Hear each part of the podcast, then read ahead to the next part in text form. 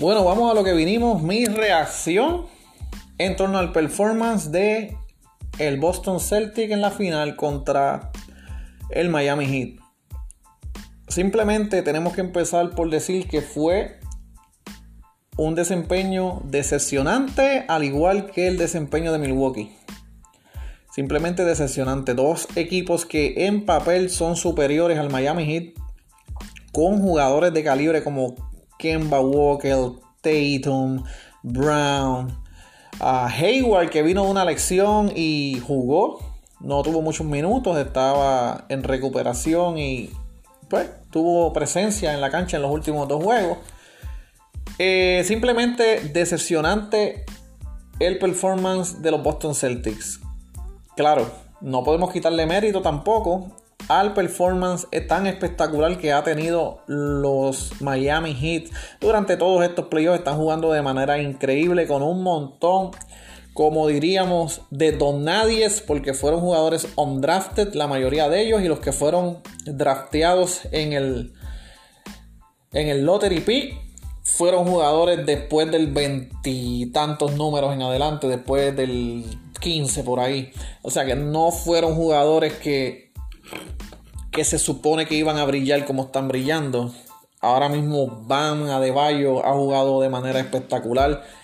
Goran Draghi, que es un veterano, eh, sigue promediando buenos números. Jimmy Butler está jugando a otro nivel. Y lamentablemente fueron superior al Boston Celtics. El coach de los Boston Celtics no pudo descifrar la ofensiva de, de Miami Heat.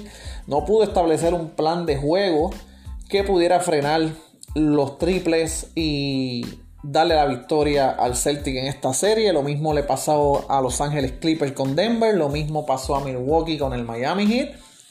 So, el efecto de la burbuja ha tenido unos resultados increíbles en estos playoffs. Han llegado eh, lejos equipos que no eran los favoritos, como Denver Nuggets, que llegó hasta la final del oeste, como el mismo Miami Heat, que llegó a la final de la NBA y nadie pensó a principios de esta temporada que ellos fueran capaces de llegar a donde llegaron ahora.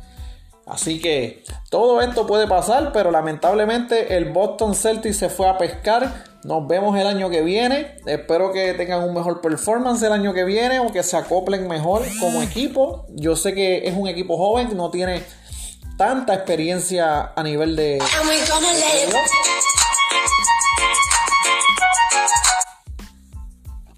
Pero Disculpen ese ruido. Esto es lo que pasó.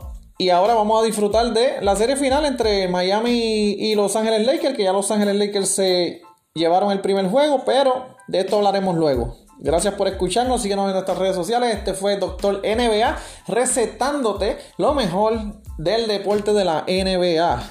Que tengas buen día.